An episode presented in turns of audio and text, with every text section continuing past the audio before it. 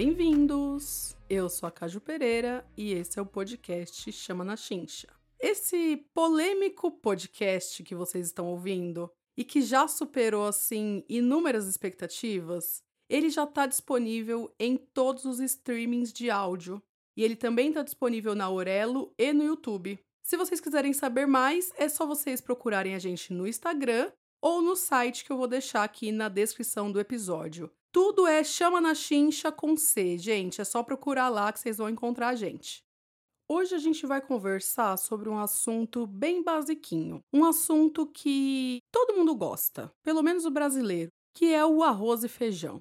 Eu não sei o que está mais polêmico atualmente. Se é o arroz e feijão ou se é a buceta que eu disse no episódio anterior. Tá difícil competir. Na semana passada, eu vi uma notícia sobre desnutrição de bebês, que é a maior no período de 14 anos, é o que diz a reportagem do Estado. Como o povo não está preparado para ouvir uma buceta, mas está preparado para passar fome? Por isso que esse assunto de hoje vai ser tão polêmico. Ele é tão polêmico e, ao mesmo tempo, ele une todo mundo, porque todo mundo gosta de arroz e feijão. Todo mundo precisa do arroz e feijão.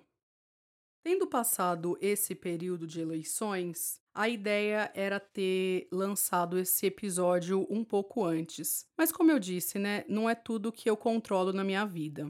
E isso me fez pensar bastante na grande torcida que viramos. Chegou no domingo, às seis da tarde, estava parecendo mais final de Copa. Era um ganha, o outro perde nos cinco minutos ali do último tempo para ganhar aquele troféu. Tudo bem, gente, isso aqui tá parecendo um discurso meio cirista, mas vocês vão entender. Tenham paciência. Nessa disputa da Copa que a gente jogou esse domingo, a metade dos brasileiros perderam e a metade dos brasileiros ganharam, em tese, né? Só que a questão é que a gente está esquecendo que os craques dos nossos times, eles estão garantidos. O Bolsonaro está garantido, o Lula está garantido. Eles podem não ser presidentes hoje no Brasil, eles podem fazer o que eles quiserem eles não vão mais passar fome. Eles não têm emprego. Só que a diferença é que entra ano e sai ano político e quem está com fome continua com fome. A gente não precisa de matéria do jornal, do Estadão, dizendo que o brasileiro está com mais fome. A gente sabe que está faltando. A gente sabe que quem não tem condições não vai ter nem no governo do Bolsonaro e nem no governo do Lula. E eu não tô aqui querendo colocar todo mundo no mesmo balaio, não e ignorar as particularidades aí de cada governo. Só que a pobreza, ela é antiga. Ela nem nasceu no governo do Bolsonaro e nem vai morrer no governo do Lula. Sendo nova classe média, muitos estão na velha classe merda. Correria, correria, renda 3 reais o dia. Ilusão, querer ser doutor, esperança de ser abadia. Com novas perspectivas, grana por aqui é diva. Mas não tá tudo firmeza, porque a pobreza continua viva. Já ouviu falar em pobreza?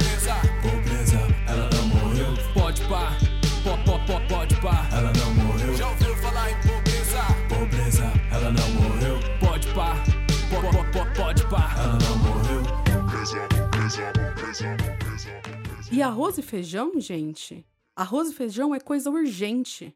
Política pública demora muito até alocar recurso, até colocar lá na lei orçamentária do ano seguinte. Tem que fazer licitação para comprar arroz e feijão. Vocês acreditam? Só que a fome não espera. Quem tá passando fome hoje não pode esperar até amanhã. E é por isso que eu acho, apesar de estar tá parecendo um pouco centrão essa minha opinião, ela é do centrão mesmo, gente. Mas foi o que eu prometi aqui para vocês, que eu vou fazer um grande acordo. Então vocês têm que confiar em mim um pouco. Vamos dar uma amolecida aqui, uma amolecida entre aspas. O discurso, ele precisa ser mais amplo do que bolsonaristas e lulistas. Ele não pode se resumir a isso, mas ele também passa por isso. E eu gosto muito de fazer um paralelo em relação ao direito, porque quando a gente estuda direito, a gente estuda duas partes, digamos assim uma parte que é o direito em si, o que você tem ou o que você não tem o direito. E a outra parte é o processo, é como você vai efetivar esse direito. O processo funciona como se fosse um manual, um manual que vai orientar o juiz no passo a passo. Primeiro vai dizer se a pessoa tem o direito e depois vai dizer como esse direito vai ser efetivado. E o mandato presidencial, ele funciona de maneira parecida. A gente escolhe em cada eleição quem vai comandar aquele processo. Quem vai comandar esse nosso processo aqui chamado Brasil. E eu tô partindo aqui do pressuposto de que, como sociedade, a gente tá buscando alguns objetivos ali em comum, pelo menos em tese, certo? E a política, quando a gente fica nessa discussão de se vai ser um ou se vai ser outro, simplesmente, a gente esquece que a política é só um método. A zona de conforto é o lugar onde os sonhos morrem. Zona de conflito é onde esses covardes correm. Só se fala groselha, meu silêncio é caridade. Se eu for agir na velha, hum, o que eu penso verdade é Presidentes são temporários, meu despertar temporão. Música boa é pra sempre, esses otários jamais serão. Yeah, give me all that jazz. Yeah, give me all that jazz. Eu tenho certeza que a maioria dos bolsonaristas que eu conheço não gostam de ver ninguém passando fome. Assim como os lulistas e petistas também não.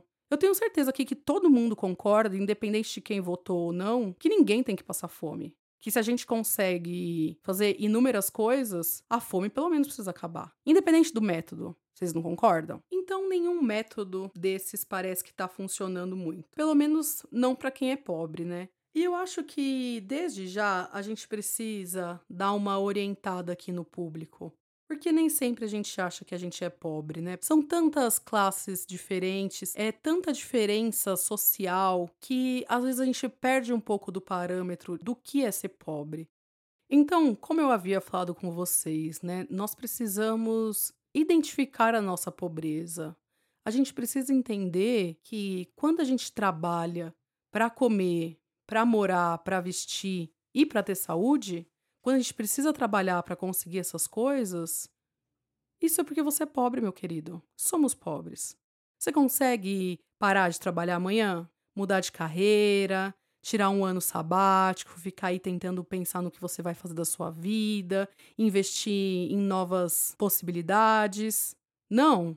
Você compra o quê? Um carro em 60 meses? E uma casa em 35 anos? Tudo bem, pode ser no lugar que você quiser. Mas você faz isso também? Então você é pobre, meu querido. Se eu te contar que tem gente que nunca trabalhou nessa vida e que nunca vai precisar trabalhar, e não é só uma pessoa, é muita gente. Então você que precisa trabalhar para comer, para vestir, para andar de transporte, para andar de carro, para qualquer coisa desse tipo, você é pobre. E você precisa entender que a nossa raiva tem que ser direcionada para quem realmente tem responsabilidade. Pobreza, um certo dia vi ela. Quando passei na viela Cruzando pela favela. Pobreza, pobreza É conviver com a nojeira. Morar em área de risco E dormir ao som da goteira. Um carro louco é uma bala O som batendo no talo. Lugares que tem miséria Luxo é andar de cavalo. Onde o dinheiro não rola Chinelo gastando sola. Levando quase uma hora Até chegar na escola. Trampando desde criança E sonhando em ter uma TV um sonho realizado, mas morreu sem aprender a ler. Criança não trabalha. A minha mãe, professora de rede pública e briguenta que era, era bem esquerdopatinha, sabe? Presença marcada em toda a greve. E assim, não bastava ela ir na greve, ela tinha que tomar cacetetada da polícia e sair na primeira página do jornal. Não bastava a Pereirona exercer seu direito de greve, ela tinha que exercer e ainda sair com o braço quebrado e um afastamento aí por 30 dias. A esquerdopatia da minha mãe, ela veio de antes, lá do tempo lá que ela trabalhava no chão da fábrica e fazia greve com Lula. A primeira lembrança que eu tenho das eleições é de mim e da minha irmã recortando algumas estrelinhas vermelhas de papel celofane que a minha mãe queria para colocar no vestido branco dela para ela poder ir votar. E se eu me lembro bem, era um vestido que nem era um vestido na verdade, era só uma nágua que usa assim embaixo de outro vestido. E era assim, transparente, aquela coisa. Que ela foi lá, tacou as estrelinhas vermelhas por cima e saiu com o vestido transparente mesmo, e assim foi. A imoralidade vocês já sabem, né? É de família e não é novidade para ninguém. Como eu disse nos episódios anteriores, a minha ideia aqui é prestar um serviço para vocês. E para que vocês possam confiar em mim, eu acho que a gente precisa deixar as calcinhas caírem no chão primeiro. A gente precisa ter uma sinceridade para que a gente possa confiar um no outro, independente do meu voto e do seu voto. E assim, eu vou deixar bem claro desde agora que eu votei sim no Lula. E eu votei por um motivo muito simples. A minha mãe me ensinou e eu aprendi certinho. Então, hoje, eu não preciso de motivos para votar no Lula. É uma coisa de família, sabe? A minha mãe me ensinou e eu aprendi. Por isso que eu não tenho a mínima pretensão aqui de convencer ninguém a mudar de lado. Uma coisa muito curiosa sobre a minha mãe é que ela era mestre em cair em golpe. Como era fácil enganar essa mulher, gente, vocês não têm noção. Ela já caiu assim no golpe da Mega Sena. Sabe esse povo que fala que ganhou na loteria, mas que precisa de um dinheiro para conseguir abrir uma conta para não sei o que para depois te dar dinheiro? Então, teve uma vez um cara fez isso, coitado, com a minha mãe. Ele pegou a pessoa errada. Ele tanto pegou a pessoa errada que a minha mãe ficou com tanta dó do moço que ela saiu correndo atrás dele. Ela saiu correndo atrás do golpista, no meio do Largo 13. Porque o homem, coitado, ele não vai conseguir sacar o dinheiro dele. E aí eu acho que ele sentiu tanto que minha mãe era fora da casinha que o cara desistiu de dar o golpe nela. E saiu correndo. E ela saiu correndo atrás do homem para ele dar um golpe nela. Além desse golpe da Mega Sena, ela já caiu no golpe da casa da praia falsa. Dessa vez ela caiu quase duas vezes. Alugaram duas casas para elas diferentes e nenhuma delas existia. E ela pagou, ela caiu real, perdeu dinheiro. Ela já caiu também no golpe do homem da bolinha, da 25 de março, que esconde a bolinha embaixo do copinho. Ixi, esse a minha mãe caía, que era uma beleza. Toda vez ela tinha certeza que ela ia ganhar. E aí, o plot twist de toda essa história é que minha mãe quase caiu em outro golpe. O golpe de votar no Bolsonaro na eleição passada. Eu não sei em que buraco de minhoca que a minha mãe caiu. Depois de todo esse passado esquerdopata dela, ela estava de fato decidida a votar no Bolsonaro. O que teria sido né, uma grande ironia para quem ouviu o episódio anterior.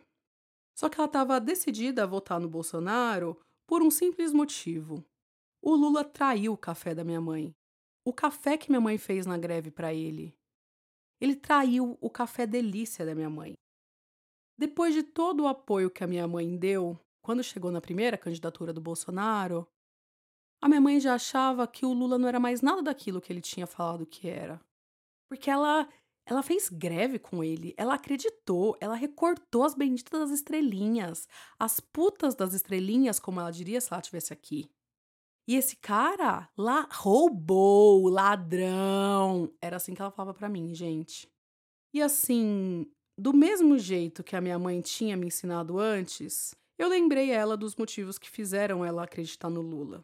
Eu não precisei de muito. Eu só coloquei essa música aqui do Jonga pra ela ouvir. Te amo. Todo errado,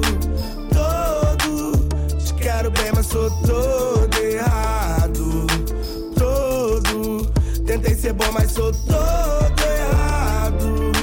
Todo. Te quero bem, mas sou todo errado. Todo. E essa música resume muito o que o que o Lula é pra mim. É isso, gente. Não precisa de muito. A gente vota no Lula porque a, a, gente de fato acredita que ele quer a gente bem.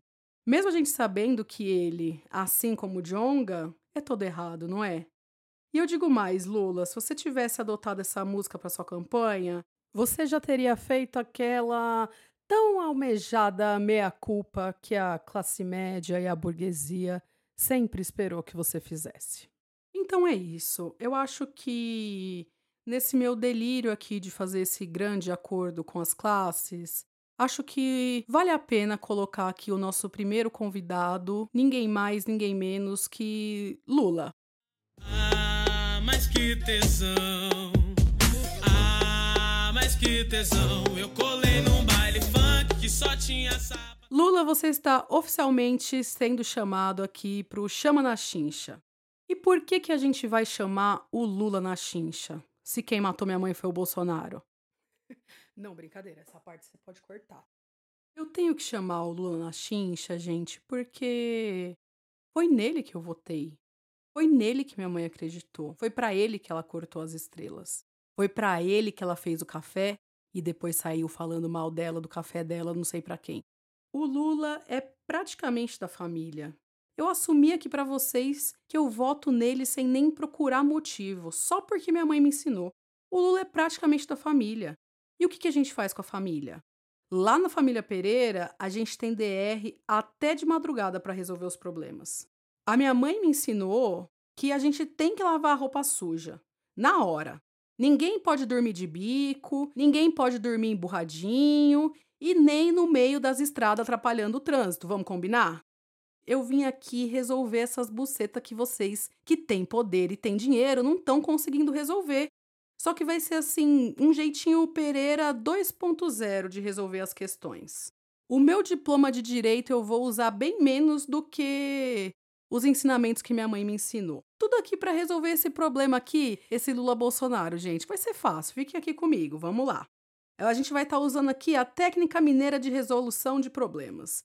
Então, Lula, oficialmente você é o primeiro convidado desse podcast. Eu estou aguardando o seu contato. E Lula, basicamente, por que que você vai precisar estar tá vindo aqui fazer essa meia culpa que todo mundo está esperando de você faz tanto tempo? É, são pessoas assim que, assim como minha mãe se sentiu traído pelo café que ela fez para você e você não gostou, são pessoas que estão se sentindo traídas por você desde as outras eleições. A gente tem que concordar, pessoal, que toda essa partida de futebol de, do final de semana, a gente ganhou. Ganhamos. Democracia venceu, é isso. Lula ganhou. Só que, Lula, a gente precisa ser sincero. Menos de 1% de diferença. Isso é muito pouco. Em 2002, o Lula ganhou no segundo turno com 46% dos votos e o Serra com 23%. Em 2006, o Lula ganhou com 60% dos votos e o Alckmin ficou com 39%. E até a Dilma, que foi empichada da maneira mais torpe que a gente pode imaginar, ela teve muito mais apoio da população e ela teve 56% e o Serra teve 43%. Então, assim, a gente ganhou. Mas tá tudo bem, gente? Eu acredito que não. Porque pelo menos 50% do Brasil entende que outra pessoa é melhor para comandar esse Brasil. A gente precisa lembrar que o debate não é só quem vai comandar o processo. Ele passa por isso. Mas ele não é só isso. Então, como, como herdeira da minha mãe, se eu fosse entrar com uma ação contra o Lula a respeito aí dessa traição aí do café, porque eu imagino que o Lula só pode ter falado mal do café da minha mãe pra ter ficado assim com tanta raiva dele. Porque não é possível, gente. Isso aí é traição, é coisa antiga. Não é possível. O que, que você fez, Lula, pra minha mãe? Qual era a responsabilidade do Lula com a minha mãe? Que assim como muita gente acreditou fervorosamente nele, mas que em determinado momento só queria ver ele preso. Qual era sua responsabilidade comigo, Lula? Que eu votei e já disse que vou votar de novo, sem precisar de me dar motivo. Quando eu trabalhei na Defensoria Pública como estagiária, a gente recebia muita gente lá querendo processar o Lula. Um ou outro que às vezes não batia muito bem, ou que queria mesmo coisas que o Lula prometeu, ia lá e que queria as coisas. E quando as pessoas iam lá para pedir para processar o presidente, a gente não podia fazer nada, porque não, não tinha o que o direito pudesse resolver para aquela pessoa. Eu não tô aqui para usar o meu conhecimento em direito. Se fosse para convencer homem branco a fazer coisa, eu tava lá no Tribunal de Justiça. Mas eu tô aqui para lidar com o que o sistema judiciário não tá conseguindo, porque a traição da minha mãe não vai ser resolvida lá no judiciário. A traição de todo mundo que se sente ofendido pelo que Lula fez, não dá pra gente escrever numa petição inicial e distribuir. Não dá, isso não existe. Seria um pedido inepto, é o que o juiz diria. E o direito, vocês vê, ele tem essa pretensão aí de ser o grande resolvedor de problemas da humanidade. Apesar dele ser o grande resolvedor de problemas da humanidade, ele não consegue lidar o quê? Com a frustração do brasileiro que se sentiu traído pelo Lula, uma coisa básica. Quanta gente não tá nessa situação, gente?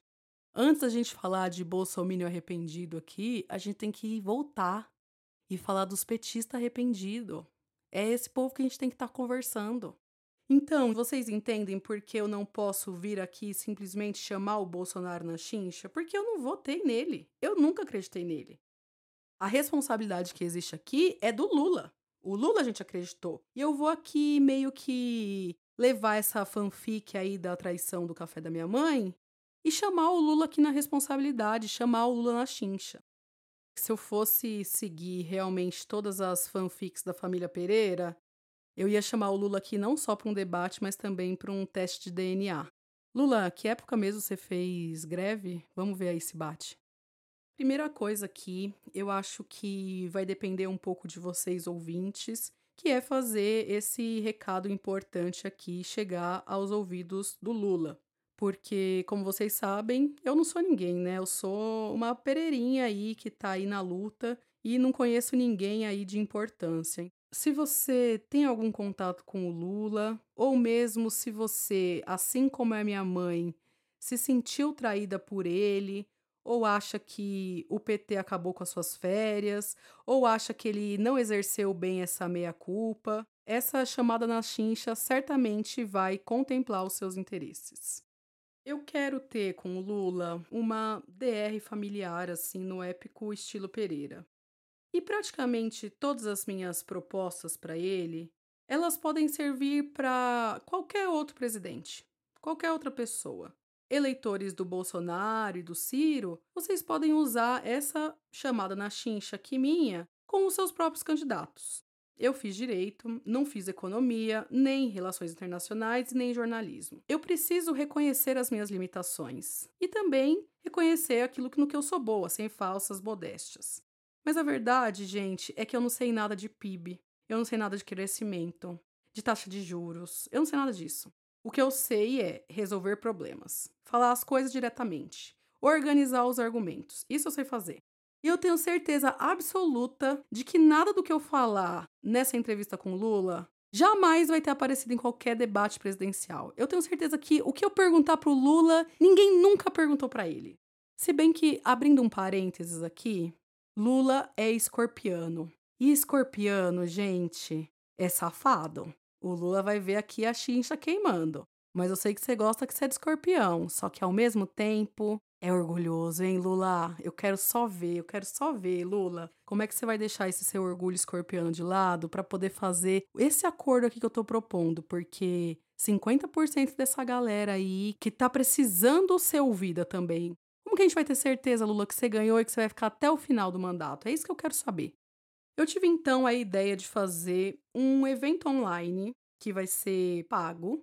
Obviamente, né, gente? Porque eu já falei aqui que eu vou prestar um serviço para vocês, gente. Eu vou prestar um serviço para vocês. Muito melhor do que os debates presidenciais que vocês viram aí na televisão aberta, gente. Vocês não vão ver isso aqui em lugar nenhum. Então, acho que o mínimo que eu posso fazer é cobrar por esse meu serviço. A televisão também está lucrando com esse debate. Então, o mínimo que eu vou fazer é aqui oferecer esse evento online e pago a ser determinado aí futuramente. Às vezes eu fico pensando aqui o quanto tudo isso é um grande delírio, né? Porque eu mal comecei o podcast e já tô querendo logo falar é com o presidente da República. Só que, flopando ou não, a renda desses ingressos vai ser destinada à construção da casa da segunda mãe dessa minha existência, que foi quem me segurou quando as Pereiras já não puderam mais. Essa mulher é uma mãe solo, preta, de Guaianazes, e que tem mais axé que cabe nela.